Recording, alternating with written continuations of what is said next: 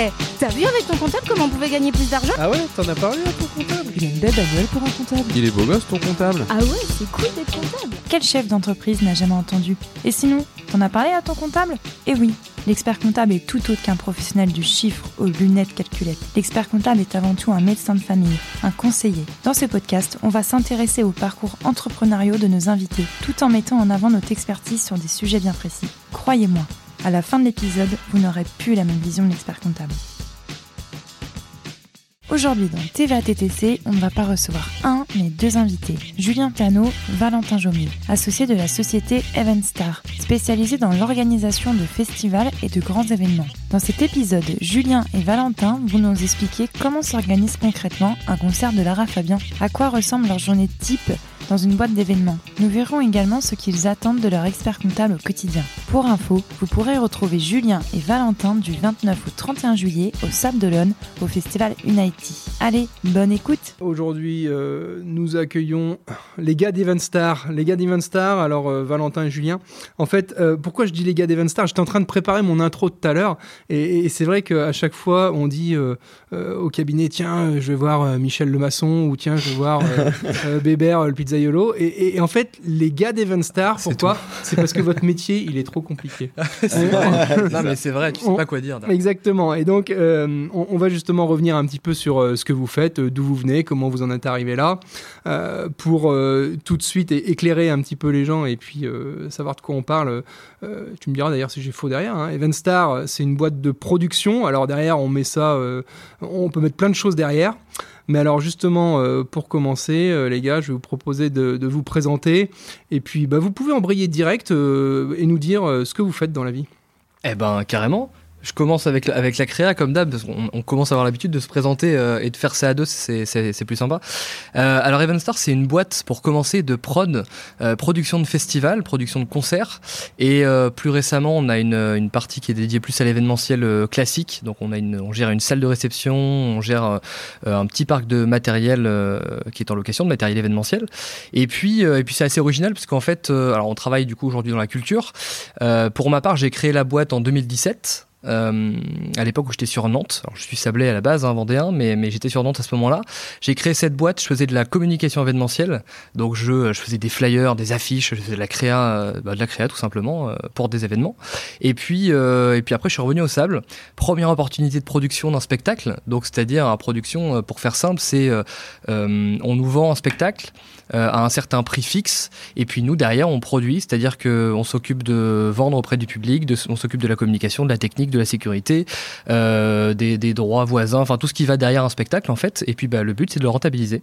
Et puis derrière de faire du résultat pour pouvoir se payer, tout simplement, pour, euh, grossir un peu le, sujet. Bon. Après euh, l'événementiel c'est plus classique. Bon là t'es allé direct dans le cœur du sujet. Direct. Moi, moi, ce que je veux déjà c'est revenir aux basiques et aux sources. Et, c'est vrai, j'aime bien, pas par nostalgie ou quoi, hein, mais souvent me, me remémorer le démarrage de, mes aventures avec mes clients. Bah et c'est vrai que nous, la première fois qu'on s'est rencontrés, c'était euh, dans un petit local sur le remblai des sables euh, où tu étais sous-locataire, je crois, euh, d'une cliente à nous, Caroline Hébert, pour pas la citer, qui est euh, notre graphiste et qui s'occupe d'ailleurs de, de, beaucoup d'outils de, com du cabinet, du cabinet Bel Eden.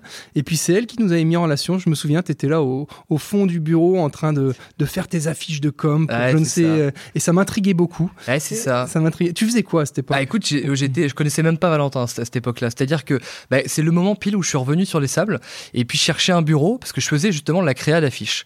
Euh, donc ça pouvait être pour des petits établissements, pour des, des fois pour des campings, des bars, des restaurants, euh, des petits concerts. Euh, je faisais pas de festival à l'époque, c'était compliqué à toucher pour moi, mais je faisais des petites créas et puis je cherchais un bureau. Puis effectivement j'ai démarché euh, un, un, peu sur les sables pour voir ce qui se passait. C'était pas déjà pas évident de trouver des locaux à cette époque. Mmh. Et puis j'ai contacté cette cette cette fille là, Caroline, qui m'a dit bah vas-y viens, on fait du coworking, on bosse ensemble, on est dans le même local, on fait des trucs sympas tous les deux, autant en profiter et partager. Et puis effectivement, bah, c'est là qu'on s'est connus. Puis c'est là que je t'ai que je t'ai croisé effectivement au détour d'un rendez-vous. C'était déjà un peu précurseur hein, à l'époque le coworking parce que c'est vrai que ça a toujours été compliqué de, de, trouver des bureaux euh, au Sable d'Olonne pour euh, pour les entreprises. Et c'est vrai que toi, tu avais euh, pris cette option de prendre le bureau avec quelqu'un et puis de faire ton truc dans ton coin à l'époque. et donc après, eh ben, comment ça a évolué pour toi? Et eh ben après, écoute Après, j'ai eu une opportunité, la fameuse dont je parlais là, qui était de produire un spectacle. Et puis un jour, je reçois un message, si je fais bien la transition, je reçois un message, un petit mail. bonjour, je m'appelle Valentin, je recherche un CDI en chef de projet événementiel. Avec un petit CV, une petite lettre de motivation. Et je lui réponds bonjour, merci beaucoup. Malheureusement, je peux pas, c'est pas possible. ça ne m'intéresse pas, mais merci beaucoup. Et je recevais déjà pas mal de candidatures. Et puis euh, le monsieur a insisté un peu. il m'a envoyé un autre message. Je crois que c'est sur Messenger. Après, il m'a envoyé un autre message pour me dire, euh, pour me dire, quand même, est-ce que tu voudrais pas qu'on se rencontre? Euh, Au moins, on discute. on n'est pas loin d'avoir le même âge. Je sais pas comment tu t'es renseigné, mais enfin, on n'était pas loin d'avoir le même âge. Je crois que c'est ça. Hein. Et puis j'ai dit, bah écoute, viens carrément. Et puis, euh, et puis on s'est rencontrés un samedi après-midi dans le, dans le bureau, euh, face à la mer. Et on a refait le monde pendant trois heures et demie, sous, euh, enfin à côté d'une pluie torrentielle, je m'en souviens très bien.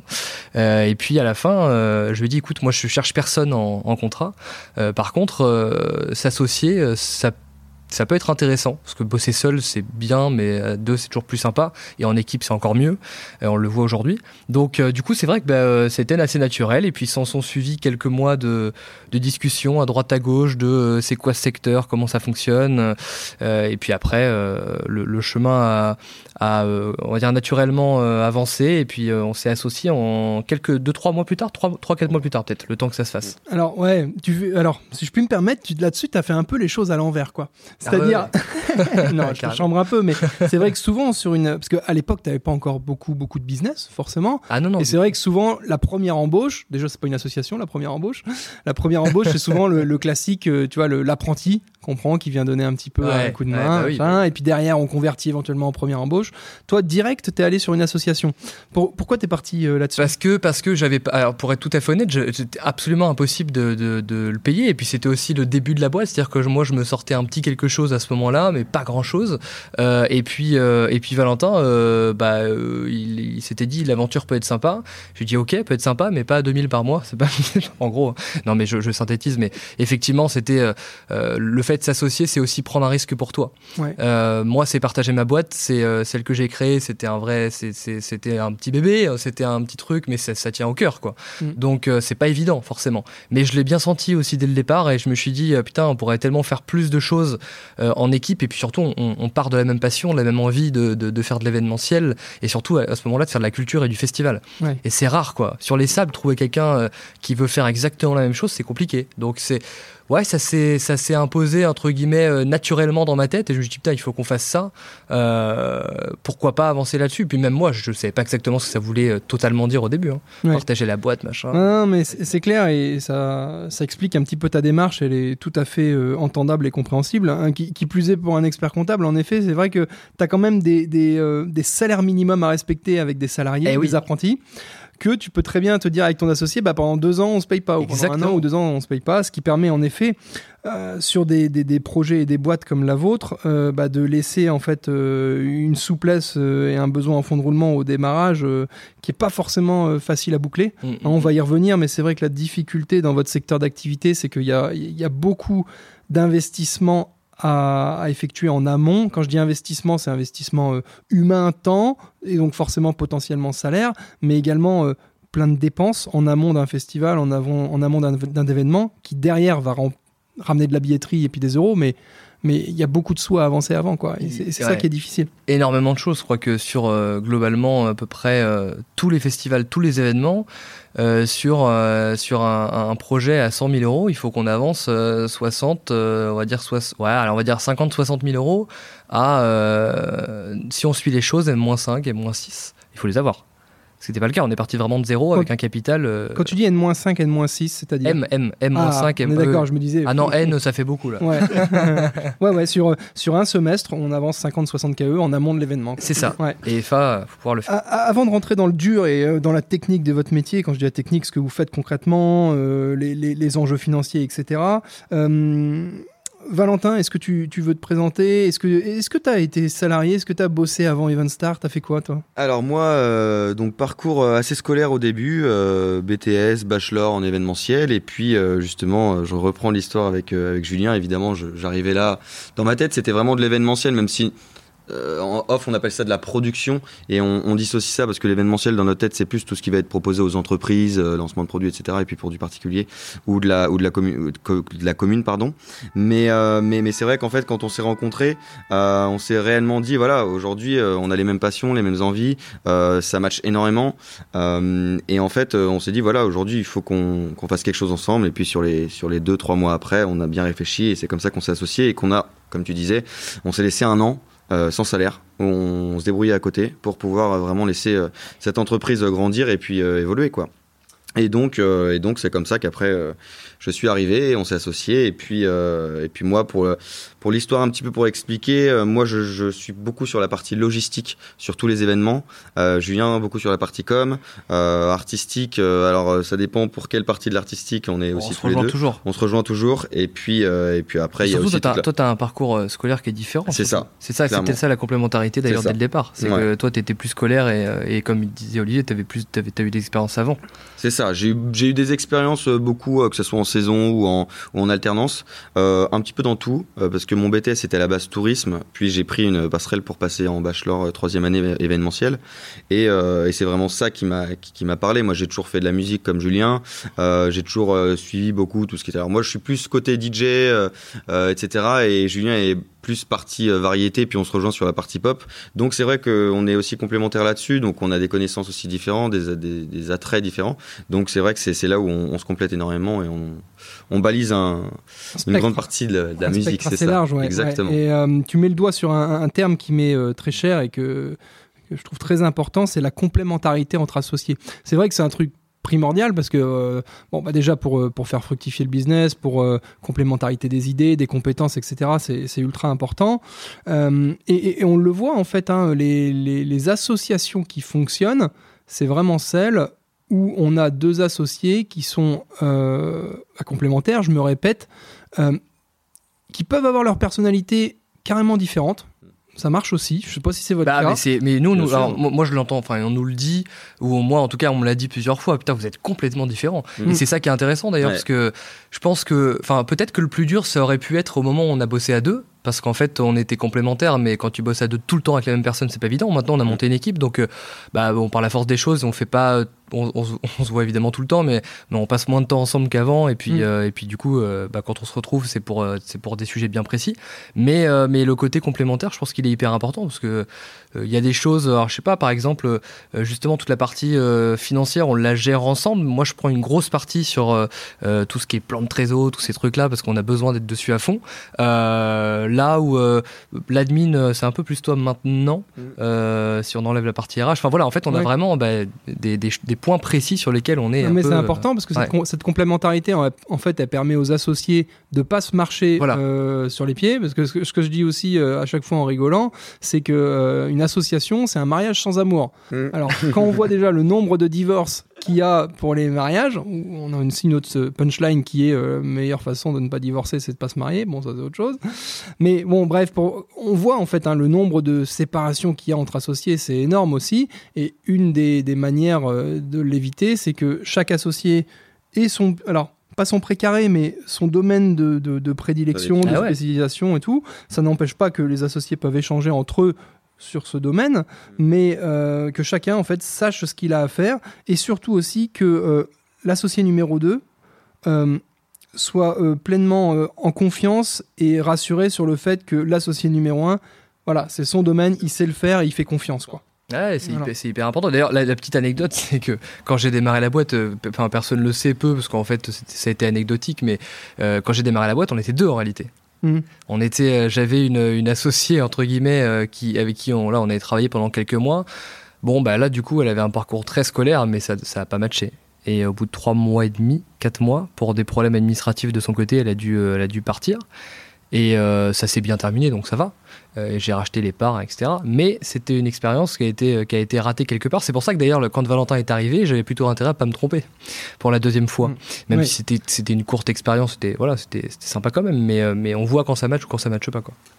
Alors, dans, dans ce podcast, mais plus largement au sein du cabinet, vous le savez, puisque on commence à se connaître un petit, un petit peu, il y a un truc super important, c'est la pédagogie. C'est-à-dire que quand euh, les gens ils viennent pour leur bilan, leur compte de résultat, leur business, ils repartent du cabinet, ils ont compris. Alors là, attention, roulement de tambour, il va falloir que vous nous expliquiez avec pédagogie et de manière assez synthétique ce que vous faites concrètement et, euh, et, quels sont oui vos, vos, grands axes de travail et vos grands euh, les grands axes de travail et, ouais, les grands axes de votre métier quoi. Parce que c'est vraiment spécifique et c'est vrai que moi je commence à connaître et je commence à comprendre parce qu'on se pratique ah depuis quelques mois. Mais la première fois que vous m'avez expliqué ça euh, en plus moi c'est pas mon domaine. Moi je suis plutôt dans le sport tu vois et ah moi la culture et les icos et tout ça. Et, c'est vrai que la première fois que tu m'as expliqué j'étais là Ouais, je comprends, mais je veux bien que tu me réexpliques. Alors, réexplique-nous. C'est marrant, c'est le cas tout le temps. Alors, bah, maintenant, Donc, je, suis pas le seul, en fait. On a, bah non, vraiment pas. Mais non, vraiment pas, parce que comme tu le dis, c'est hyper particulier. Alors maintenant, on a pris l'habitude de scinder l'explication en deux parties, et c'est comme d'ailleurs comme ça qu'on a divisé la boîte. Euh, une partie qui s'appelle Star Live, et l'autre partie qui s'appelle Star Factory. Alors moi je fais live et Valentin Factory, c'est lui qui s'en occupe le plus. Si on reprend la partie live, c'est 80% euh, de l'activité. Euh, dans la partie live, on a tourné le modèle économique aujourd'hui vers les concerts et les festivals. Donc, il y a deux possibilités sur notre modèle. Soit, si on prend le plus simple, on, fait, de la prestation de service. Donc là, il n'y a rien de plus euh, facile. Euh, on, a comme client une collectivité, par exemple, ou une, association culturelle qui nous contacte et qui nous dit, voilà, nous, on aimerait organiser un festival, un projet euh, musical et on a besoin de connaissances, on a besoin de savoir-faire, on a besoin que vous nous aidiez à programmer, à ouvrir votre réseau d'artistes parce que c'est ça aussi qui est important, c'est comment on va choper les, les grosses têtes d'affiche. Bah nous c'est un réseau, c'est dans l'équipe. Euh, et là auquel cas bah, c'est une prestation de service classique, on fait une facture. Euh, et ça, on va dire, c'est le modèle le plus simple finalement, celui-là, on comprend facilement. Facile, c'est du conseil, c'est votre savoir-faire que vous vendez. Alors vous le vendez soit forfait, à l'heure, je sais pas comment vous fonctionnez, mais. Ouais, souvent c'est du forfait annuel, ça dépend, de, ça dépend du modèle. D'ailleurs, c'est ce vers ça, vers ça qu'on tend euh, aujourd'hui de plus en plus, parce que forcément c'est sécurisant aussi pour la, pour la, pour la boîte. Euh, et, là, contrairement à ce qu'on disait tout à l'heure, il n'y a pas de fonds à avancer. Là, vous envoyez une facture et terminé. On n'est pas producteur de l'événement, donc c'est un petit peu différent. Et c'est là du coup qu'on va si on parle de pédagogie, je pense que c'est comme ça qu'on va essayer de l'amener. Euh, il y a la prestation de service. L'autre possibilité qui, tend vers la production, c'est la co-réalisation. La, co-réalisation, c'est-à-dire que c'est euh, une facture de prestation de service qui est assortie en plus d'un résultat sur la billetterie de l'événement. Donc là, vous mouillez le maillot un peu plus. On mouille le maillot un peu plus, c'est-à-dire qu'on fait, on fait une prestation de service à un prix qui est plus, euh, entre guillemets, si on parle euh, voilà, euh, directement, ce qui, est plus bas, qui, est plus, bas que le marché, qui est plus accessible. Et, derrière, nous, bah, on est, entre guillemets, récompensé selon les résultats que ça a apporté à l'événement. Est-ce que notre programmation qu'on a apportée, est-ce que le conseil qu'on leur a donné a permis de remplir et du coup qu'eux gagnent de l'argent? Bah, Si oui, très bien, bah, on en gagne aussi. Et du coup, là, là c'est facile. Et l'autre casquette, qui est du coup la casquette vraiment de producteur ou la casquette euh, ouais, de celui qui prend le risque réellement. Euh, c'est la, l'axe dans lequel on prend tous les risques. C'est-à-dire que on produit l'événement, on est à l'origine, enfin du projet de l'événement et on le produit de A à Z. Donc c'est-à-dire que on contacte les artistes, on décide de la ligne artistique, on décide de la ligne de communication et on prend le risque. C'est-à-dire que si l'événement euh, ne remplit pas, parce qu'en fait, le financement d'un événement, enfin d'un festival comme, comme ceux qu'on peut produire, euh, c'est de la billetterie, c'est des recettes annexes, donc du bar et de la restauration, et des partenaires. Donc, euh, bah, quand on fait de la production, si ça marche pas, on perd de l'argent, et si ça marche très bien, on gagne de l'argent. Euh, et d'ailleurs, une petite anecdote qui nous avait marqué, on a eu la grande chance avec Valentin de rencontrer euh, Jean-Claude Camus, qui est un grand, grand producteur, euh, un des plus gros producteurs français, qui était l'ex-producteur de Hallyday, qui nous a reçus chez lui pendant trois heures. On, a refait le monde, on a refait le monde, et, il nous avait dit un truc. Il nous avait dit les gars, n'oubliez jamais un truc en production, en culture. alors c'était quoi? C'était vous, ne gagnerez jamais autant que vous pouvez perdre. Oui, d'accord. Et ils avaient dit ça et on s'est dit putain c'est quand même c'est à méditer quoi. C'est ça fait peur un peu quand même. Ça fait bah, ça fait peur. Après, lui, il était sur d'autres euh, délires. Hein. C'est-à-dire que lui, quand il gagnait une sa soirée, il gagnait 3 millions. Mmh. Euh, il était sur d'autres euh, d'autres montants et le modèle était un peu différent. C'est pour ça d'ailleurs que, comme on disait, on a envie de le tendre aujourd'hui plus vers la prestation de services ou vers de la Coréa que vers de la, production à 100%. Mais maintenant, la, culture s'est professionnalisée par rapport à il y a 40 ans aussi. Donc, si tu veux, il y a plus de plus de, facilité à gagner de l'argent que, que ce qui était le cas à l'époque. C'est surtout, je vais, je, vais, je vais faire un parallèle et tu vas me dire si je suis dans le vrai ou dans le faux, mais j'ai tendance à, constater en fait dans plein de secteurs d'activité, euh, quels qu'ils soient, hein, même, même l'expertise comptable euh, ou plein d'autres, euh, ou des commerces ou autres, on a tendance à un grossissement des affaires quand même. Et quand je dis un grossissement des affaires, c'est les acteurs il y a de la concentration. c'est difficile d'être le petit indépendant dans son coin, quoi. Et, et je me dis justement, est-ce qu'il y a encore une place je vous titille un peu, hein, mais est-ce qu'il y a une place justement pour des petits acteurs indépendants qui font du sur-mesure face à des, à des gros acteurs nationalement, mondialement reconnus, qui ont des, des méthodes éprouvées, approuvées, incarnées voilà. Est-ce qu'il y a moyen de se faire encore sa place et, et, d'être, entre guillemets, un acteur de taille plus accessible, avec ses qualités, ses défauts, mais est-ce qu'il y a de la place encore pour vous? Ouais, Ouais, ouais, euh, ouais. Bah, en fait, on est. C'est marrant que tu en parles parce qu'on est vraiment dedans en ce moment. On est dans. Euh, euh, en fait, on est en train de créer quasiment notre modèle économique quelque part, parce qu'en fait, comme je te disais, on se dirige de plus en plus vers les festivals et vers la prestation de services. Aujourd'hui, une boîte qui fait de la prestation de services et qui vend des, des services pour des collectivités, pour du festival principalement, c'est assez rare. Et effectivement, le, besoin du moment pour nous, c'est de se dire soit on reste entre guillemets, euh, euh, on aurait pu rester à deux et rester une, toute petite, euh, des, enfin, des indépendants et puis s'occuper d'un ou deux festivals et puis faire de la petite prestation de service, ou alors on décide de voir beaucoup plus loin à nos risques et périls quelque part, parce que bah, enfin, c'est le, jeu de l'entrepreneuriat, hein, mais on grossit, on monte une équipe, et lorsqu'on va avoir un festival, on lui propose pas de la programmation à, à, à 10 000 euros, on lui propose un package complet. Et on va lui proposer de la com, on va lui proposer de la prod, on va lui proposer de la programmation, du consulting.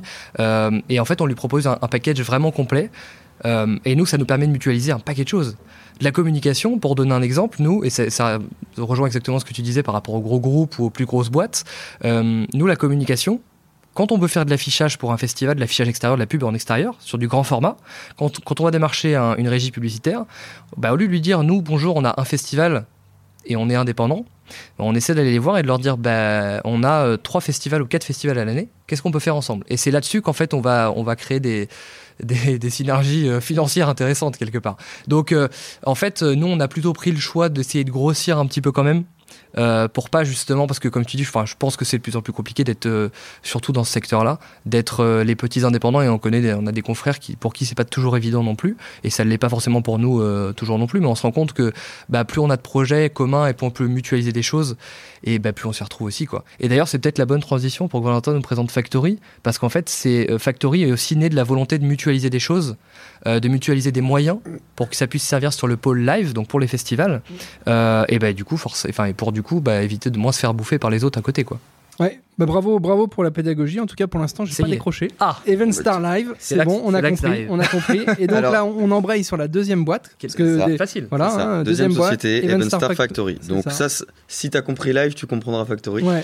Euh, Even Star Factory, c'est plus simple euh, à comprendre. C'est, euh, comme disait tout à l'heure Julien, donc ciblé vraiment événementiel, aussi bien particulier que pro. Donc en fait, il y a deux branches dans cette dans cette partie Factory. Tout d'abord, la gestion de salle, donc qui est la salle de la Salorge Sable une salle de réception euh, plutôt haut de gamme, euh, où là on va, on va accueillir aussi bien des mariages que des soirées lancement de produits, euh, que, que d'autres types d'événements d'entreprise. Et donc une deuxième partie qui est de la location de matériel technique, aussi bien du mobilier, lumière, son, et puis un peu machine à effet, etc. pour les soirées un petit peu DJ ou autre. Aujourd'hui, l'utilité de cette branche-là, c'est que du coup c'est uniquement de la prestation.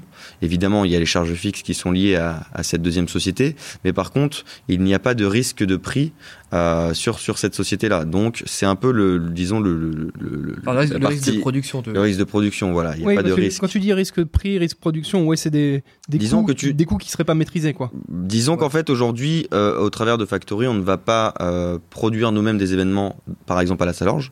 on va uniquement faire de la location, des choses comme ça. Donc, il y a moins ce côté risque qu'on peut, peut, retrouver dans Live.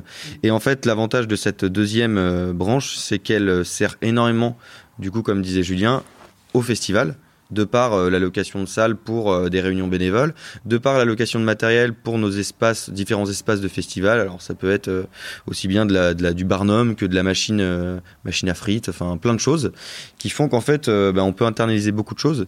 Et donc bah, quand on va voir d'autres festivals qui eux recherchent à, soit louer, soit à, dédier une partie de leur organisation, bah, on leur dit voilà nous aujourd'hui on a aussi ça qu'on possède. Et donc derrière, bah, en termes de logistique et d'organisation, c'est beaucoup plus simple. Et puis même financièrement, en fait, le, premier truc qu'on a fait, c'est qu'on a regardé sur les budgets.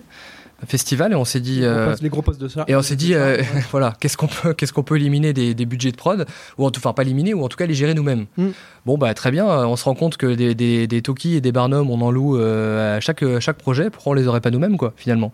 Déjà parce qu'on maîtrise comme disait Valentin les plannings l'organisation la logistique et c'est tout bénéf pour nous. Donc ça on est on est en plein dedans en ce moment. Et la salle en est d'ailleurs un très bon exemple puisqu'on s'en sert assez régulièrement euh, et, donc, il y a une, troisième activité, mais là qui est off, euh, dont on ne parle pas, mais que justement, avec ces, deux entreprises, on a la chance de pouvoir faire une même activité euh, au sein d'Evenstar. C'est parfois, on a des entreprises qui nous contactent et qui nous disent voilà, moi aujourd'hui, j'aimerais organiser un événement pour mon anniversaire, pour l'anniversaire de ma femme ou quoi que ce soit. Et donc, j'aimerais cet artiste et louer du matériel.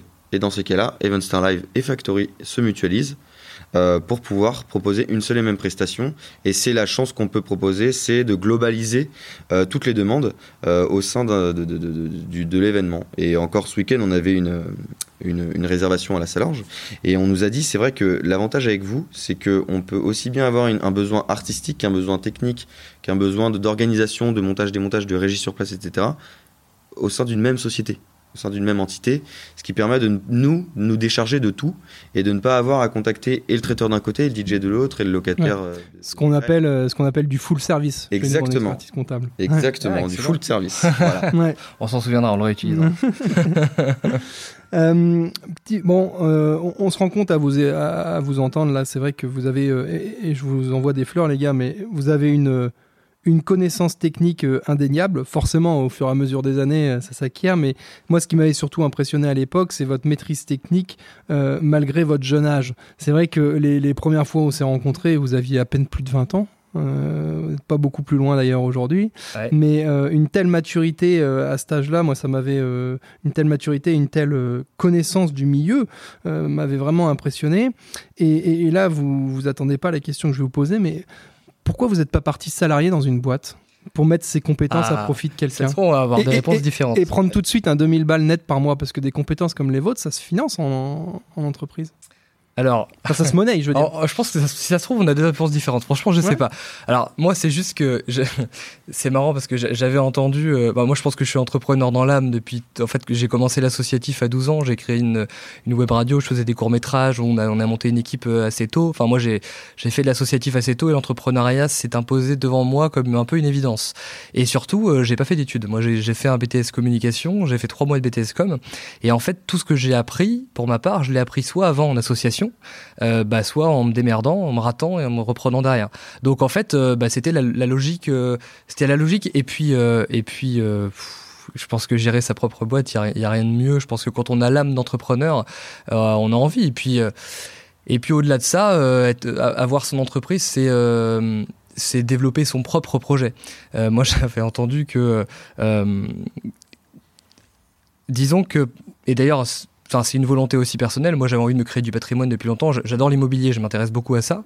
Et, euh, je m'étais dit, putain, comment je vais pouvoir faire dans ma vie, si je vais un peu plus loin, pour, euh, euh, pour développer, par exemple, mon patrimoine immobilier. Et j'avais entendu ça, c'était soit tu, soit, tu, soit tu as un patron, soit tu as des clients. J'ai trouvé ça vachement drôle et vachement vrai en même temps. Euh, alors évidemment, c'est toujours possible, mais euh, mais j'ai trouvé sympa le défi de euh, le défi d'être son propre patron et puis de développer une équipe. Et c'était pas, je sais, avec le recul, je sais pas y a 3, 4, 5 ans, je me serais dit bah tiens aujourd'hui on sera 7 dans l'équipe ou 8 ou 9 ou 10 et et on en serait là aujourd'hui. C'est la rencontre avec Valentin aussi qui a fait que. Hein, c'est pour le pour le coup. Je sais pas où tout seul j'aurais été. Peut-être pareil, peut-être pas du tout. donc moi, c'était une évidence assez tôt. J'ai jamais eu une seule un seul une seule fiche de paie d'une autre boîte, j'ai jamais eu de patron, j'ai même pas fait de saison ailleurs. Donc mm. euh, euh, je sais pas ce que c'est. Pour ma part. Et d'ailleurs, c'est aussi la complémentarité de ce truc-là, c'est que Valentin a des modèles de, de, de, bah, ce qu'il a pu vivre en entreprise avant, moi non. Et c'est aussi ça qui est intéressant. Alors, alors, moi, du coup, bah, on, se rejoint quand même sur pas mal d'idées. Moi, euh, c'est aussi lié au fait que du coup, j'ai eu beaucoup d'expérience euh, euh, en entreprise, parce que moi, déjà, dès, l'âge de 16 ans, j'étais en saison. Et puis après, il y a eu les alternances, les stages, etc., grâce de par les écoles. et en fait, à chaque fois que j'étais dans une entreprise, même en, en étant à l'aise, qu'il y avait une bonne équipe, une bonne ambiance, j'étais jamais vraiment libre de mes idées totalement, et c'est toujours quelque chose que je voulais avoir. C'était alors je dis ça, et tout à l'heure on disait que je suis arrivé auprès de Julien chez Evenstar avec une demande de contrat, mm. mais mais en tout cas.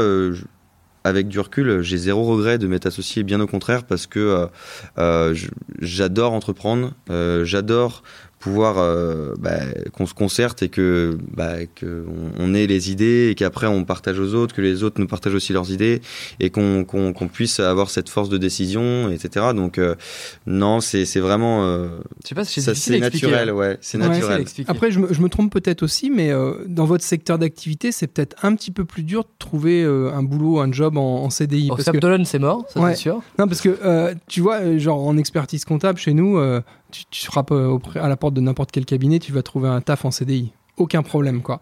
Euh, parce qu'il y a une pénurie, pour plein de raisons. Hein, hein, hein. Mais moi, quand je faisais mes études aussi, j'avais l'impression que tout le monde voulait aller soit dans la com, soit dans des domaines d'activité comme le vôtre. Parce que c'était sympa, euh, tu allais voir les concerts, tu travaillais auprès des artistes. Enfin, ça, c'était ce qui était vendu. Dans la vraie vie, je sais pas si c'est ce que tu, faisais réellement. C'est 3% du travail. exactement, donc tu as donné la réponse. Et, mais, mais, mais au final, tu avais plein de candidatures, euh, enfin plein de, de, de, demandes de stages et tout. C'était pas facile de trouver des stages dans ce domaine d'activité à l'époque. Moi, j'ai fait un stage dans euh, un stage dans l'événementiel, dans l'organisation de salons à l'époque, et c'était un domaine euh, qui était assez prisé. Euh, et j'ai dû passer, euh, je crois, deux ou trois entretiens pour un stage. J'étais en concurrence avec 15-20 stagiaires potentiels. alors que quand tu veux, là, ici, y y a, bon, forcément, on est amené à devoir refuser des stagiaires en cabinet pour des raisons de place. Mais en, vrai, il n'y a pas beaucoup de refus, tu vois. Hmm. Et enfin, tout ça pour dire que en job salarié, c'est pas aussi forcément facile à trouver. Et comme tu disais, au Sable d'Olonne. Et on est dans un secteur en, plus en culture. Alors en événementiel, il y aurait pu avoir, et il y a d'ailleurs en Vendée des acteurs événementiels euh, qui, ont, de la force, mais c'est vrai que euh, en, culture, globalement, on va pas se cacher, 90% du secteur culturel se trouve à Paris. Euh, c'est, je pense, un vrai choix. Nous, on en connaît avec Valentin des gens qui ont, qui ont travaillé dans des boîtes de prod parisiennes c'est euh, d'autres ambiances, c'est d'autres choses, c'est différent.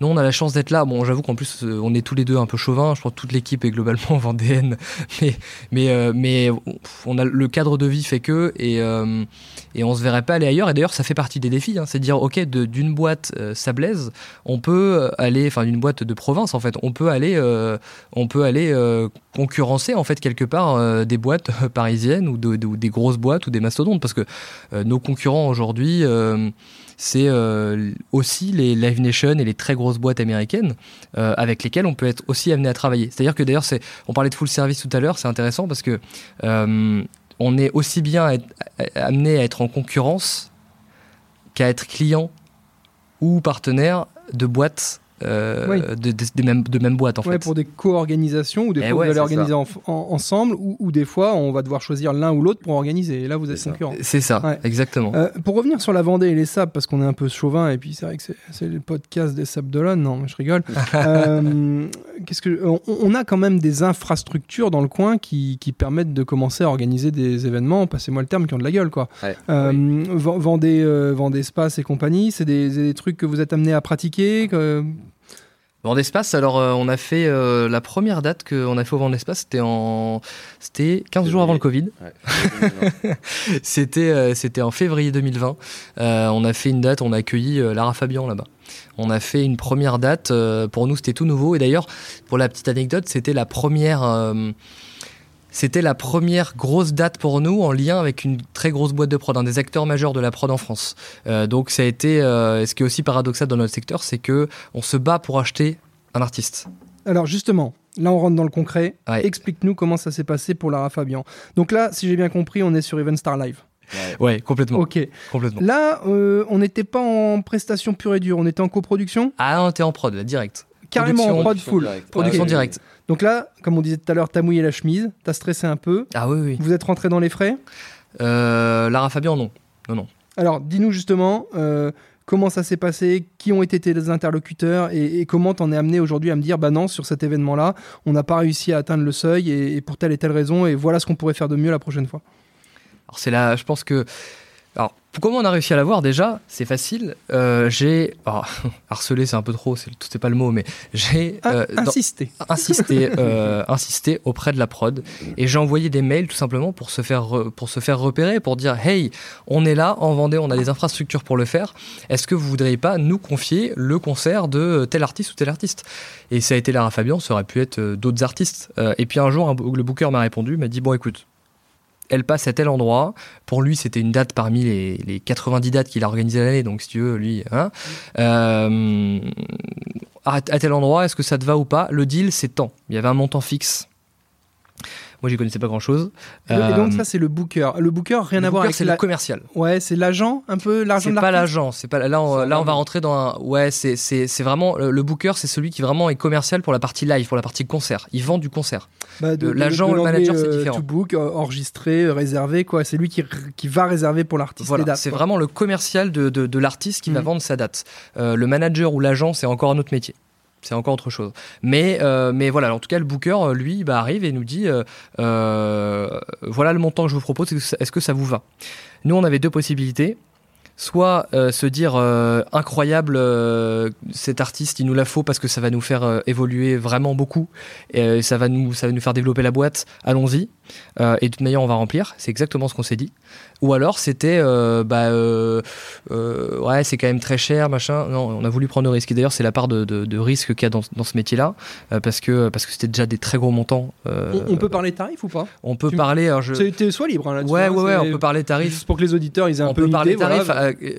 ça coûte combien de faire venir quelqu'un de cette trempe à peu près? Entre, alors, ah oui, voilà, on va on va faire encore mieux. Ça coûte dans entre 40 et 50 000. Ouais. Et ça aurait dû coûter entre 25 et 35. Ah, alors ça, c'est intéressant ce que tu eh dis. oui.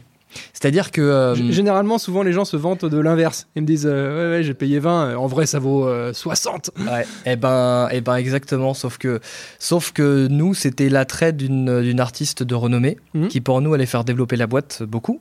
et quand on connaît pas, et quand on dit que le domaine du show business, parce qu'on est vraiment dedans là, le domaine du show business est un domaine de requin, est un monde un peu compliqué, c'est très difficile d'y rentrer.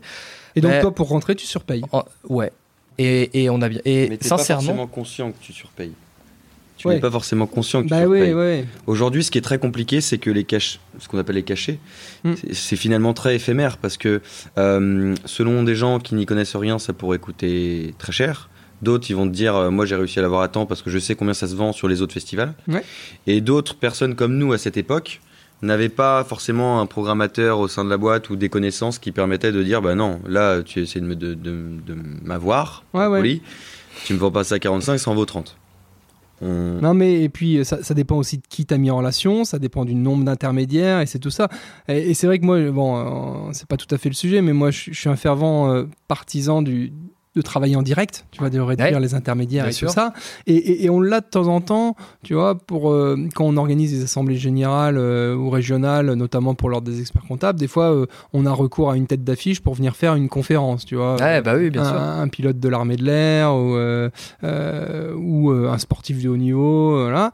Et, en fait, de plus en plus, quand tu vas chercher vraiment une grosse tête d'affiche, de toute façon, tu peux pas squeezer les intermédiaires. Compliqué. Mais c'est vrai que quand tu as des personnes, allez, on va dire moyennement connues, un truc tout bête. Alors, euh, je peux. Ah non, je peux pas le divulguer là encore. Je peux pas le divulguer parce que ça va être cet été. Il euh, y a, quelqu'un qui va venir, euh, un sportif renommé qui va venir intervenir à l'Assemblée régionale des experts comptables. Et il se trouve que j'ai travaillé il y a quelques années avec son oncle. Et bref, donc je suis à une personne de cette personne-là. Et j'ai dit, s'il faut le contacter en direct, je peux le faire. Bon, on l'a pas fait pour, pour plein de raisons, mais donc on, est passé par le booker ou eh l'agent eh et, donc, bah forcément en fait j'ai payé de ma poche 3 euh, ou 4 000 ou 5 000 de, de bookers que j'aurais potentiellement pu squeezer quoi. Part du principe que souvent c'est 20%. Mais nous c'est tout notre travail en fait, c'est euh, d'aller d'aller au plus proche. Alors au plus proche de l'artiste c'est compliqué parce que des fois même si on a le contact direct de l'artiste, euh, le, le, le principe veut que le booker, et d'ailleurs nous le booker en l'occurrence de cette première date-là, c'était le booker officiel, hein. c'était le vrai de vrai, euh, c'était le plus proche, parce qu'il y a souvent des boîtes de prod entre guillemets officielles qui travaillent avec les artistes, avec un artiste, enfin avec un artiste, euh, l'artiste travaille avec une boîte de prod, et on avait le booker officiel, c'est juste qu'ils ah, ils n'ont pas beaucoup de scrupules. Je l'ai revu, euh, pour être tout à fait honnête, en octobre dernier, euh, ce gars-là. Et, et, puis on s'est serré la main et puis on, on, rebosse ensemble en fait. Ouais, bah parce ouais, qu'on n'a pas le bah, choix. Et puis, et puis comme on disait tout à l'heure, il fallait que tu rentres dans le game. Parce Exactement. Et, puis, et c'est aucun regret. Alors, justement, si on revient sur cet exemple précis, donc ça y est, tu as payé, as payé l'artiste, il vient, c'est bon. Maintenant, faut organiser. Euh, vendre espace, c'est pas gratuit non plus Non. C'est toi qui payes, c'est toi qui avance C'est ouais, on paye, on avance. Euh, on alors c'est des tarifs votés, hein, donc euh, là-dessus ouais, pas de négo, c'est c'est comme ça, on prend. Et puis c'est des règles assez basiques dans le secteur. globalement, tu prends un Zénith, un vent d'espace ou toutes les salles de, de ce type-là, bah, c'est un pourcentage de la billetterie et point avec un minimum garanti. Donc euh, tous ces trucs-là, déjà, tu y réfléchis pas trop. Et j'avoue qu'on a été pour le coup euh, assez bien accompagné par le vent d'espace au début, euh, qui nous a dit bon, il faut faire comme ça, comme ça, comme ça. Et pour eux, c'était dans tout leur intérêt aussi, parce que c'était cool une boîte de prod sur les sables, cool une boîte de prod en Vendée qui va nous amener des choses. Ah, ils avaient plutôt intérêt à nous aider. Donc on a été bien accompagnés de ce côté-là, et c'est là qu'on a fait la, d'ailleurs pas loin de cette date-là qu'on a fait la connaissance de notre mentor de l'époque, euh, qui gérait un festival et une salle, euh, et qui nous a beaucoup accompagnés sur cette date-là, et qui est devenu salarié euh, il y a quelques mois. donc, il faut, pour la production, on avait décidé d'ailleurs pour ce premier concert de faire appel à un directeur technique, un directeur technique, un régisseur général, c'est-à-dire quelqu'un qui connaît bien le métier, qu'on paye, et qui va gérer toute la, toute la, tout, la, tout l'accueil de la boîte de prod, enfin de la, de la, de la prod et des, équipes de l'artiste. Sachant qu'en plus, là, Lara Fabian, c'était particulier parce que c'était une prod internationale, il venait du Canada, hein, donc euh, les mecs qui montaient la scène, c'était des Russes, enfin en l'occurrence, je dis c'était Canada, mais c'était des Russes, je crois, ou des, mm. c'était des, mecs des pays de l'Est qui venaient, euh, qui faisaient toute la tournée avec elle et qui montaient la scène. Et la donc c'était particulier, c'était, on n'était pas parti sur la plus petite prod, on aurait pu partir sur beaucoup plus petit, mais alors moi, on avait déjà organisé un petit spectacle avant, mais c'était pour 300 personnes, ça avait rien à voir, et puis c'était du français. Euh, là, boîte de prod internationale, euh, on faisait moins les malins. Et heureusement qu'on avait le régisseur général qui était là, qui nous a tout géré. Et sur la production, on n'a rien eu. On a même, même, eu les félicitations du manager euh, par la suite par mail. Donc, euh, on était ravis. Oui, donc à défaut d'avoir fait une grosse renta, on avait des félicitations. Exactement. Et c'est ce qui est important d'ailleurs sur un démarrage d'activité. Hein. là, encore une fois, je fais le parallèle avec le cabinet, notre métier. moi, ce que je dis, il faut tout miser sur la satisfaction client au moins, alors non seulement au démarrage, également en vitesse de croisière, mais particulièrement au démarrage, parce que au démarrage, en plus, souvent, tu as le temps, qu'après bah tu n'as plus. Et puis en plus, des fois, euh, tu peux faire au début de la surqualité. Quand je dis de la surqualité, c'est que euh, tu n'es pas vraiment rentable, mais heureusement, des fois, tu as les indemnités Pôle emploi ou tu as un petit pécule de côté, tu lances la boîte et, entre guillemets, tu fais de la surqualité, euh, ce qui te génère de la satisfaction client et derrière du business rentable. Mais voilà. Ouais, et puis on l'a senti parce que même si sur cette date-là on a perdu de l'argent, c'est d'ailleurs c'est pour ça qu'on dit euh, aucun regret, ça nous a beaucoup apporté. Parce que nous, quand on est, on est allé démarcher en local, euh, quand on a créé notre premier festival, parce que dans ce premier temps on crée notre premier festival, euh, bah, le fait de dire on a accueilli tel artiste, déjà on gagne en crédibilité aussi. Mm. Donc même le fait qu'on ait perdu de l'argent, personne ne le sait. Par contre, derrière, en crédibilité, c'est dire ah oui, d'accord, ok, ben sympa. Et euh, aujourd'hui, quand on, quand on présente un des festivals euh, pour lequel on travaille et qu'on dit tous les noms, euh, deux, ans, deux ans après, trois ans après, eh ben, on se dit putain, ils ont bien avancé quand même. Oui, comme on dit à chaque fois, c'est histoire je gagne ou je perds. Dans tous les cas, j'apprends quoi. Et, ben, on est en je pense qu'on est vraiment dedans là. Mm, je pense mm. qu'on est vraiment dedans. Alors bah, justement, parlons de festival, Valentin, tu peux peut-être nous parler un petit peu du, du projet que vous avez pour cet été? Bien sûr. Le fameux festival Unici. Ouais. Euh, un festival qui naît euh, pendant la période du Covid. Euh, donc j'aime bien expliquer cette histoire, expliquer un petit peu d'où, pourquoi Unity au final. Unity c'est un festival qui naît pendant la période du Covid, pour faire simple, une période où tout le, tout le monde est renfermé et où tout le monde euh, souhaiterait euh, être rassemblé. D'où le, le, nom euh, ah, Ça vient de là le nom. Exactement, voilà. Pour faire pour faire très simple. Aujourd'hui, donc Even Star fait donc la prestation d'organisation de, de, ce festival qui attend 20 000 personnes sur trois jours, donc 29, 30 et 31 juillet prochain 2022. donc avec de très belles têtes d'affiche puisque pour ne pas tous les citer, il y aura Patrick Bruel, Dajou, Grand Corps Malade, Kenji, Luan, Offenbach et bien d'autres. Donc alors justement, je rebondis sur un truc. Tout à l'heure, tu as parlé de ligne artistique. moi, c'est un truc, tu vois, dans mon métier, je, je parle jamais de ligne artistique. ça, me, ça me fait marrer. Là, la ligne artistique, un peu sur ce festival, c'est quoi? Alors aujourd'hui, on a décidé justement de, proposer en fait trois jours avec une cible euh, assez différente chaque jour pour pouvoir toucher un, public le plus large possible. Pourquoi? Parce que déjà, on veut essayer de faire plaisir à un maximum de personnes et aussi parce que l'été sur les Sables d'Olonne, il y a une diversité de public qui est juste énorme. Et donc, le, but, c'est d'instaurer ce, ce, festival comme un des événements phares au Sable d'Olonne. Si à terme, on peut aussi bien connaître le Vendée Globe, enfin Unity que le Vendée Globe, ce serait incroyable. donc voilà, ce serait un peu un des événements culturels phares de, de, de l'année au Sable d'Olonne. Donc donc c'est pour ça qu'on a décidé d'avoir une ligne artistique, disons euh, tout public, euh, parce que familial euh, serait peut-être trop toi, t'aimes moins. De toute façon, j'ai senti qu'il aimait moins le côté familial sur, le mhm. festival. Non, mais oui, oui, effectivement. Tout, public, ça parle. Disons que je parle du principe que quand c'est familial, quel que soit ton artiste, tout le monde, enfin, toutes les familles connaissent. Aujourd'hui, il y a certaines familles ou certaines personnes adultes qui ne connaissent pas forcément Offenbach ou, euh, ou c'est pour ça que je dis plutôt tout public, mhm. parce que, euh, parce que voilà. Mais aujourd'hui, on est sur une, une, ligne artistique qui est quand même euh, assez complète et, et on est plutôt très fiers de, de, cette, de cet événement. On est à moins de trois mois, on est à fond dedans et, et on a vraiment hâte que ça, que ça arrive et que, et que les gens arrivent et se disent euh, waouh. Et la, spécificité de ce projet, c'est que c'est en associatif. Alors c'est quelque chose que vous, vous maîtrisez parfaitement parce que bah, vous évoluez là-dedans, euh, dans ce milieu-là depuis des années, et puis euh, pour vous, ça paraît être une évidence. Mais un festival comme ça, c'est une association derrière. Ouais. Et euh, dites-nous un peu pourquoi on fait ça comme ça et puis qu'est-ce que ça implique? Alors, pourquoi on fait ça comme ça? Parce que euh, le, alors déjà le projet on l'a pas monté seul, on l'a monté avec une équipe. Euh, nous c'est notre, c'était, c'était et c'est, c'est toujours et ça sera toujours notre métier. donc on y passe notre temps, c'est notre travail. L'associatif il est indispensable sur un projet culturel de cette envergure-là. Alors pourquoi? Parce que, comme je disais tout à l'heure, un festival, il est financé par la billetterie, donc à la limite, ça, il n'y a pas de problème, euh, la billetterie du public, par euh, les recettes annexes, on appelle ça, recettes annexes, c'est le, bar, la restauration et le merchandising, donc les produits dérivés, et en troisième partie par les partenaires. Alors les partenaires, c'est des entreprises qui vont arriver et qui vont euh, euh décider de mettre euh, X euros dans, dans, le projet pour accompagner le projet, pour l'aider à se développer, parce que ça fait partie du financement, et, et qui en échange vont pouvoir déduire ce montant-là en partie de leur, de, leur, de leur IS, de leur impôt, ça je te laisserai en parler. Non mais on, reviendra là-dessus, et c'est vrai que tu, tu m'as guidé un petit peu là-dessus. Moi, moi c'est le, système associatif des dons et tout ça, je, je maîtrise globalement bien, mais il y a les petites spécificités secteur culturel, notamment au niveau des montants tolérés et tout ça. Et lors de notre dernier rendez-vous, tu m'as expliqué ça très bien et, et, ça tombe sur le sens. Et je, me permettrai justement dans la foulée, je te laisse terminer d'expliquer ça un peu. Bien sûr.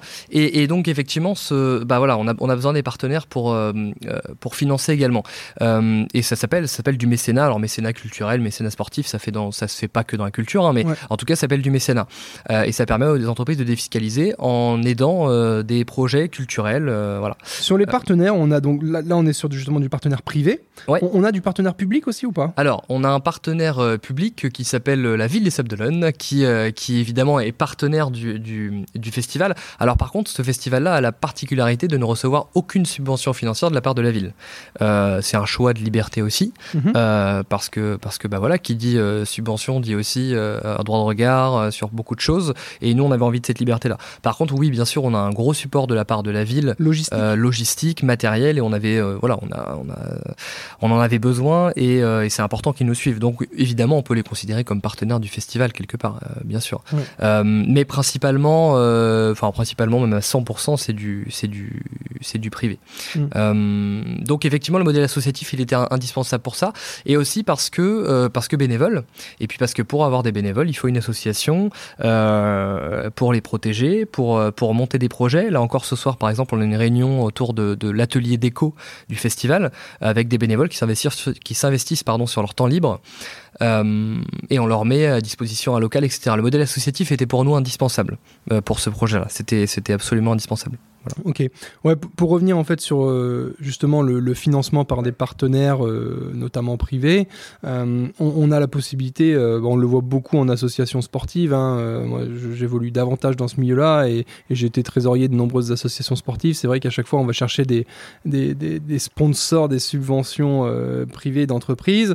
les gars, ils mettent un billet de 1000, je dis n'importe quoi sur la table, et ils ont une réduction d'impôt derrière qui leur permet de défiscaliser en partie euh, voilà. Alors, soit on est sur un don euh, pur et dur, C'est-à-dire, je donne les 1000 points et voilà. Soit on est sur un don avec une contrepartie euh, très légère, minime. J'ai plus le terme en tête qui, ça. Est, qui est utilisé par les impôts, mais il parle de contrepartie non significative ou un Exactement. Truc du genre. Et, et, là, en fait, vous, vous jouez là-dessus. Enfin, quand je dis vous jouez, vous appliquez euh, ce qui s'applique dans le milieu. Hein, mais ça, ça, je disais, ça prend vraiment sens parce que, en fait, euh, juste pour expliquer, en association sportive, c'est toujours très compliqué de valoriser la contrepartie. C'est-à-dire eh que euh, j'ai mis, euh, j'ai mis mon logo euh, sur le maillot de foot de l'équipe des Tigres vendéens. je sais pas si ça existe encore, je connais rien. combien ça vaut, quoi? Bon, alors on dit, ouais, bah, c'est une contrepartie négligeable. Ok. chez vous, c'est beaucoup plus précis. C'est-à-dire que tu as une entreprise, elle va mettre, allez, 10 000 euros. Derrière, elle va avoir le droit à des billets, potentiellement, qui sont valorisés pour tant d'euros forcément, forcément pas pour 10 000, parce que sinon ça serait, euh, eh ça serait pas une contrepartie non significative, mais pour beaucoup moins. Et la tolérance, justement, la tolérance, elle est, on va dire, à 20-25%. Donc c'est-à-dire que sur euh, voilà sur euh, donc je fais un don de 10 000 et en gros j'ai pour 2500 euros de billets quoi. Voilà c'est ça. Sachant que bon bah les billets c'est facilement valorisable parce que de toute façon on, il y a un prix public. voilà y a un prix public tout à fait. Euh, après nous bah c'est à nous d'aller d'aller voir plus loin pour attirer les partenaires, d'aller créer des espaces partenaires justement, espaces VIP, espaces privatifs. et puis après nous c'est facile la communication puisque enfin alors la communication on la valorise pas parce que de toute manière en, en mécénat en contrepartie on n'a pas de communication. On s'en interdit, c'est-à-dire que c'est pas possible. sinon ça devient pas vraiment non significatif euh, parce que nous, les espaces de communication, on les vend euh, et parce que c'est facile de les valoriser parce que en fait, c'est euh, vendre de la communication, c'est attacher l'image d'une entreprise à l'image d'un artiste. Donc pour nous, c'est relativement facile à valoriser. Et là, on n'est plus dans le mécénat, on est dans le sponsoring. On est vraiment dans euh, je veux faire de la pub sur le festival. Donc là, ça rentre pas dans le mécénat. Le mécénat, il rentre vraiment dans le cadre d'un de, de, de, non-visibilité. Alors par contre, euh, nous, derrière, évidemment, on remercie les partenaires, euh, on met leur logo, etc. pour remercier. Mais là, c'est non significatif. Dès lors qu'il y a une grosse com, des, des, logos, des, logos, qui sont diffusés en, en, géant, voilà, des grosses mises en avant de communication, là, on n'est plus sur du mécénat. Par contre, qu'on soit bien, qu'on soit bien d'accord euh, et, clair pour les, auditeurs parce que tu as tout le temps plein de personnes qui, qui connaissent moins les choses et qui se disent Ah, on est sur de l'associatif, euh, il y a plein de pognon qui circulent, euh, ça fait de la concurrence aux entreprises et ceux qui font ça de manière, de manière sérieuse et pas associative. Tu peux être une association et être fiscalisé. Ah, mais bien sûr. Et, justement, on est en plein dedans. C'est-à-dire que bah le, modèle associatif, n'empêche pas de faire des activités dites commerciales. Ah la seule chose, c'est que derrière, en fait, on tombe sous le coup de la TVA et de l'impôt société comme n'importe quelle autre entreprise. La seule différence, c'est qu'à la fin, euh, sur une association, en fait, le, résultat final, post-impôt d'ailleurs, hein, ne peut pas être distribué reste dans aux actionnaires. Parce qu'il n'y a pas, a pas d'actionnaire d'une association, il y a uniquement des, adhérents. Et, donc le résultat euh, reste dans l'association, ah et notamment peut-être pour financer les, projets futurs. Euh, c'est ça, exactement. Ça peut permettre aussi, justement, on parlait tout, à l'heure d'une grosse partie d'avance euh, pour les acomptes.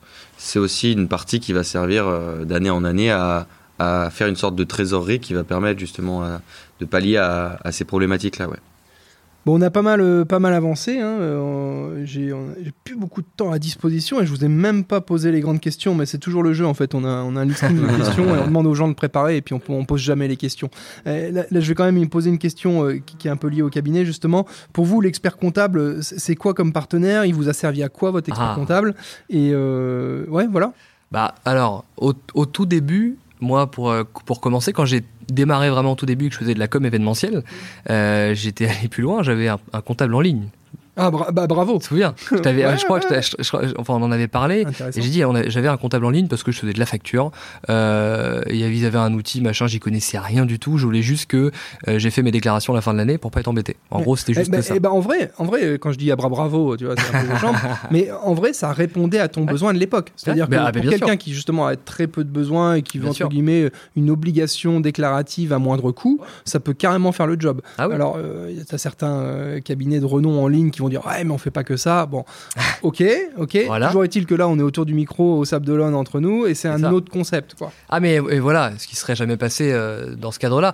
Euh, ensuite j'ai été démarché moi par un gros cabinet d'expertise comptable, euh, un gros groupe. T'as été démarché? Ouais, on a été démarché. Mais comment c'est possible ça? Enfin, je veux dire, on a le droit de démarcher. Hein enfin. Ouais, alors on, est, on avait été démarché. Alors comment Je sais plus comment ça s'est passé, mais je me souviens que il y avait eu. Bah, en fait, moi, j'étais quand j'étais à Nantes, j'étais dans un centre d'affaires. Ah oui, d'accord. Donc en fait, tu as un cabinet qui avait, dit tiens, ça se trouve, il y, a un, y, a un vivier de dossiers. Ah bah oui, c'est sûr. Il y, avait des liens, il y avait, il y avait plein d'entreprises, donc je pense que puis ça, ça bougeait pas mal. mieux parce que moi, j'étais en train de te visualiser encore dans ton bureau au sable. Je disais mais comment un ah cabinet est venu le démarcher Non, puis en plus, en plus, j'étais à Nantes. J'étais à Nantes, c'était un centre d'affaires, donc c'était beaucoup plus simple d'aller trouver des nouveaux, euh, des, nouveaux. Euh, donc bah, c'était le cas, et puis euh, on s'était rencontrés, et puis et puis ça a fonctionné sur une année. Puisque, puisque, comme tu l'as dit au début, la, spécificité de notre secteur, c'est que ah, c'est quand même complexe. même comptablement, il y a, y, a, beaucoup de choses. Il y a, y, a, beaucoup de choses. Quoi. Et, et puis d'ailleurs, quand je suis revenu au sable, j'avais pas forcément conscience de ce qui s'était passé sur le bilan précédent, et, euh, et, puis bah, euh, j'avais eu le contact, euh, c'était via Caroline, je crois, qui m'avait donné ton, ton numéro, puis on s'était croisés. Et, et puis où je t'avais dit, on maintenant je, je, recherche, je recherche un, un cabinet d'expertise comptable local déjà, ce qui m'intéressait beaucoup, et avec un vrai suivi. Ouais. Alors justement, je rebondis sur ce que tu disais sur les, les spécificités. Alors j'ai clairement pas la prétention, et je l'ai déjà dit avant, hein, d'être un spécialiste de ton secteur d'activité. Il y a des cabinets parisiens qui doivent maîtriser la chose dix mille fois mieux que moi. Mais dans ton secteur d'activité, en fait, on, on, doit appliquer des règles, des règles comptables qu'on applique dans, normalement à tous les dossiers, hmm. mais particulièrement au tien, parce que, euh, alors, de quoi je parle? C'est le rattachement des produits et des charges à la bonne période. Eh et c'est vrai que, comme on disait tout à l'heure, toi, tu avances des frais pour des futurs concerts ou des futurs orgas. À l'inverse, tu peux euh, percevoir des reliquats de billetterie d'un truc. Et, c'est vrai que c'est ce qu'on avait constaté euh, sur le, premier bilan. On n'a pas cité l'expert, donc c'est nickel, on peut, on peut bitcher un peu. en fait, les dépenses avaient été passées comme ça, comment dire, en direct, sans dire non, mais attends, les dépenses que je suis en train de, de passer là, elles sont à l'événement de l'année prochaine et donc il faut les mettre en charge constatée d'avance. quoi. Et d'ailleurs, c'est là le, gros enjeu en fait qu'on est en, en train d'essayer de travailler sur ton dossier, c'est euh, l'analytique. Parce que bon, les produits et les charges constatées d'avance, ça forcément on le fait. C'est une obligation légale, fiscale, comptable. C'est le BABA presque pour un expert comptable. Et, là où ça va être un petit peu plus touchy et on y travaille, c'est la compta analytique. C'est-à-dire qu'on va, on va euh, mettre en place des sous-comptas par événement. Ouais, et puis c'est important parce que, comme tu l'as dit, on n'en avait pas suivi là, et du coup, ça peut donner des bilans qui, qui reflètent absolument pas la réalité, forcément. Euh, donc oui, et puis nous, ça nous a permis d'apprendre aussi, parce que euh, euh, bah parce qu'on était au début, encore une fois, et que même dans notre secteur, je suis persuadé qu'aujourd'hui, on ne sait pas tout. Je pense qu'on en sait quand même beaucoup plus qu'avant, mais on ne sait pas tout. Et, je pense que la compte analytique là-dessus est indispensable. Euh, ça a été, et d'ailleurs, c'est à partir de ces moments-là où on s'est vraiment penché de plus en plus dessus, en disant bon, ok, euh, maintenant qu'il y a eu ce, souci entre guillemets avant dont on s'est rendu compte, comment on va améliorer à la fois la gestion comptable, même la gestion financière, nous en interne, euh, anticiper les dépenses, etc., etc. et c'est d'ailleurs, on est, vraiment en plein dedans depuis 6, 8, 10 mois où ça se développe pas mal, où voilà, il y a plein de questions à poser. Comment on s'organise, comment on fait évoluer les choses pour que ça aille avec le développement de la boîte.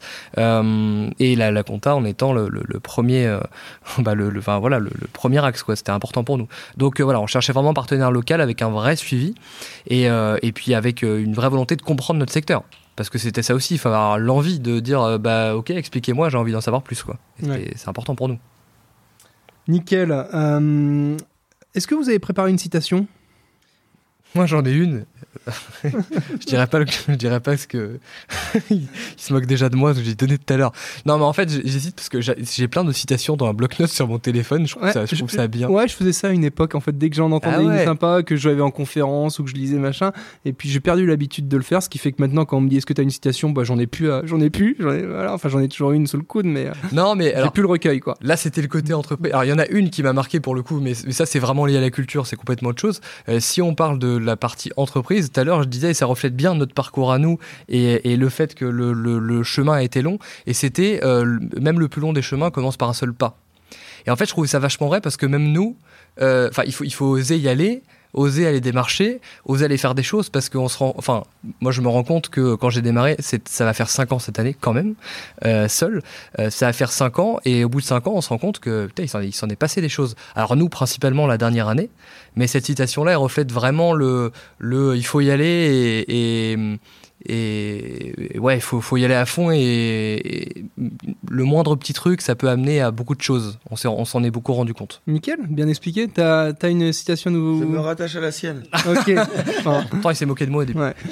Euh, l'objectif de ce podcast, c'est de, partager des bons plans et, de, bah oui, euh, à la fois pour vous et les auditeurs. Et c'est vrai qu'en en, pensant à notre rendez-vous d'aujourd'hui, à notre entretien, euh, c'est pas forcément un bon plan que je voulais vous partager, mais je voulais échanger sur deux reportages que j'ai vus. Vous avez Netflix un peu? Ouais. ouais. Et j'ai, alors, ces deux reportages que j'ai vus, il y en a un, c'est sur le festival, euh, le Fire Festival. Alors je ne sais pas si vous avez regardé ça. Bah, si, vous, regarder, bah, vous, vous, allez me dire dans la foulée euh, ce que vous en pensez euh, de ce reportage. J'ai trouvé ça incroyable. Et, vas-y, bah, dis-moi là-dessus ce que tu en penses. Alors moi, le Fire Festival, en soi, c'est le, c'est le festival rêvé pour des producteurs si tu prends pas la partie qui, qui, qui, qui part en. Euh, fais-nous, fais-nous le pitch en deux, en deux trois mots euh, pour justement donner aux gens. Alors le Fire ça, ça, mérite d'être, d'être vu quand même. Alors le Fire Festival, pour faire un, un, speech, un pitch rapide, c'est euh, des entrepreneurs qui décident de, de louer une, une île pour en fait faire le festival ultra luxe pour les célébrités et les gens qui ont beaucoup d'argent. Donc ils mettent plein de choses en place. Au Bahamas. Au Bahamas, Sur évidemment. île de Pablo Escobar. Voilà sur l'ancienne île de Pablo sur Le papier, sur le papier, ça en jette aussi. Quoi. Ça en jette aussi. Ils ont, je pense, énormément de relations. Ils contactent de très grandes influenceuses euh, pour euh, qu'elles fassent toutes euh, la même communication euh, d'influence et que du coup ça ramène beaucoup de gens. Sauf qu'en fait ils ont été dépassés par les événements, qu'il y a eu beaucoup de, d'inscrits, ils sont vite devenus euh, complets et en fait eh ben ils n'ont pas réussi à tenir leur, leurs engagements en termes d'accueil. Mm. Et en fait, eh ben, c'est un fiasco complet. C'est un fiasco complet. Les gens arrivent, il n'y a rien qui est mis en place. Euh, les tentes de luxe proposées sont au final des je ne citerai pas de nom, mais ouais, ouais, bah, des, ouais, des, tentes, de camping. Les, deux secondes, quoi. Voilà. et puis, et puis et au final. et surtout, d'ailleurs, ils n'ont pas l'île de Palo Escobar, ils ont une vieille île qu'ils ont récupérée à côté avec du béton, avec des trucs. pas, voilà. Et en fait, euh, en fait, pour moi, ces gens-là ont été, c'est, ça a été des génies sur la com mais ils ont juste eu les, les, les yeux plus gros que le ventre euh, sur le sur l'organisation. Mais par contre, sur le côté marketing et communication, ils ont été c'est des génies et on le voit à la fin dans le sens où euh, tout le monde connaît euh, des, des entrepreneurs comme ça qui ont Ouais, mais on dit souvent fake it until you make it, mais eux, ils ont jamais fait le truc. C'est ça. Ils ont que faké, quoi. C'est vrai. Poudre aux yeux. C'est vrai, mais quand tu regardes la fin du, du, du reportage, enfin du, documentaire, au final, tu te rends compte que le gars, eh ben, même en prison, ou je sais plus, je crois qu'après il sort de prison, eh ben, il recommence à faire une nouvelle arnaque. Parce que ces mecs-là, c'est des gars, ils, ils ont un, un, un, aura énorme, ils, arrivent à attirer plein de gens pour aller dans leur, dans leur sens, et au final, c'est des débrouillards. Mais euh, par contre, derrière, faut pas être le client, quoi, c'est sûr. Et euh, ouais, en éthique, éthique de travail ah, bah, zéro. Éthique zéro. éthique zéro. ok, bon, donc regardez, regardez ce, ce, petit reportage sur Netflix Fire Festival, ça, ça, vaut le coup quand même. Et le deuxième reportage, alors moi, ça a été quasiment ma, ma, ma claque 2022 parce que je connaissais pas l'artiste, c'est Aurel San. Ah. Et, et, le reportage euh, ne montre jamais ça à personne. Donc c'était sur euh, Prime Video, Non, mais il n'y a, a, même pas besoin d'être abonné à quoi que ce soit. Je crois que tu as un compte Amazon, tu peux y accéder. Et vous avez regardé ça aussi? Moi, j'ai regardé, toi non Je l'ai pas encore vu, moi. Ah, moi, je l'ai vu. Incroyable. Incroyable. Moi, ce que je trouve incroyable, alors pour, bah, du coup, pareil, pour resituer rapidement, le, le Ne montre jamais ça à personne, c'est le, le, frère d'Orelsan, euh, qui, euh, qui lui est plutôt réal vidéo, etc., euh, qui euh, filme l'artiste depuis 10 ans, je crois, si je dis pas de mm. bêtises, qui le mm. filme depuis qu'il a depuis qu'ils sont ados, commencé, voilà, depuis qu'ils sont ados. Mm. Et ils en ont fait un, un, un documentaire Prime Video et c'est incroyable de voir l'évolution d'une carrière euh, de A à Z quoi. Parce que la carrière est quasi. Enfin, moi ce qui m'impressionne et d'ailleurs c'est un peu pareil sur le Fire Festival, mais ce qui m'impressionne c'est que le, le, ce truc-là a été, on a l'impression qu'il a été pensé dès, le premier jour où ils ont été ados, ils se sont dit viens, on va faire de la musique. C'est filmé, alors évidemment avec les moyens de l'époque, mais ça a été filmé. Ils ont des archives, mais des, heures et des heures et des heures et des heures d'archives. C'est comme si ça devait, ça devait, sortir, quoi. Et je trouvais ça génial. Donc euh, ouais, non, non, c'est hyper inspirant et encore plus pour nous. Euh, alors nous, on ah, C'est pour ça que je vous en parle. Mais, mais, mais c'est inspirant. Il, il, faudra la même chose sur de la prod, mais c'est c'est vraiment, vraiment génial. Bah, sur de la prod, alors euh, pas dans la musique, mais il y a 10% qui est qui est plus pour, série française, mais pour le cinéma. En soi, c'est à peu près pareil, mais pour la musique. c'est clair, c'est clairement le, le, boulot de, de, producteurs, ceux qui sont à Paris et qui euh, et qui justement doivent un peu euh, euh, jongler entre les humeurs des artistes ouais. et ouais, la série des pourcents. J'ai regardé, j'ai regardé avec beaucoup de plaisir cette série. C'est fini d'ailleurs maintenant ou Ouais, je crois, que, Et il y a la série validée aussi, plus dans le domaine de la musique et management de, de, de, ouais, des, des rappeurs, des des personnalités. C'est sur quoi la série validée? C'est sur Canal+. D'accord. Ok. Et, c'est intéressant. Alors elle est plus sur le côté urbain, rap, etc. Et elle est intéressante parce que du coup elle montre euh, de, de, des artistes de, de, milieux plus défavorisés euh, qui ont qui, montent des carrières de fous et qui deviennent aussi puissants pour certains que des majors, des labels de disques euh, et qui font du live et qui, brassent énormément euh, et qui montent des vraies carrières et qui sont des vrais entrepreneurs. Aujourd'hui, les artistes deviennent des artistes entrepreneurs réellement et, euh, c'est hyper intéressant de, le voir de cette manière. Alors, alors bon, Validé est un peu plus lié à la fiction mais, mais c'est quand même, euh, ça reflète quand même beaucoup, beaucoup, de, beaucoup de choses réelles. Super. Bon bah je, je vous demande pas justement les bons plans dans le coin parce que ça sera euh, ça serait euh, too much et là vous venez de nous passer deux trois bons plans série. Ça fera le ça fera le job pour aujourd'hui. justement Evanstar Star dans 10 ans vous voyez ça comment? Vous avez peut-être pas la même vision d'ailleurs. Peut-être pas. Bouge tes oreilles. Je. ouais, non, non, on a la même. Je pense qu'on a la même. C'est ce que j'allais dire. Non, faut, euh, sur les associés, c'est qu'il y a une vision commune en tout cas. Euh. Bien sûr. Non, je pense qu'on a la même. On a, on a envie d'une boîte euh, dans laquelle on, on fait ce qu'on aime,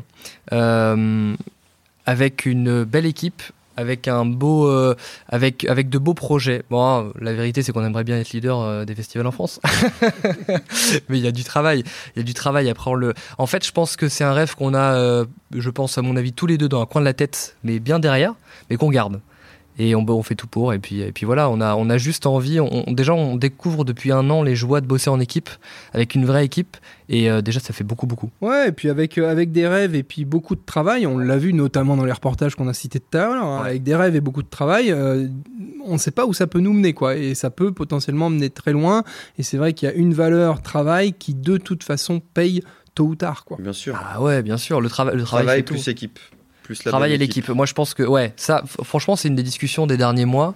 On s'est rendu compte que l'équipe faisait vraiment tout. On a eu la chance, là, dans les, dans les, ouais, dans les, dans les derniers mois, comme je dis, de, de, de, monter une équipe euh, à l'image de ce qu'on aime. D'ailleurs, mm. euh, on a eu des fois des opportunités. On s'est dit, putain, il faut qu'on avance sur, euh, sur tel ou tel poste. Et où des fois, on a rencontré des gens, on s'est dit, putain, génial, ça match vraiment bien au niveau des compétences et de l'expérience. Mais niveau humain, bah, ça match, mais il manque un truc.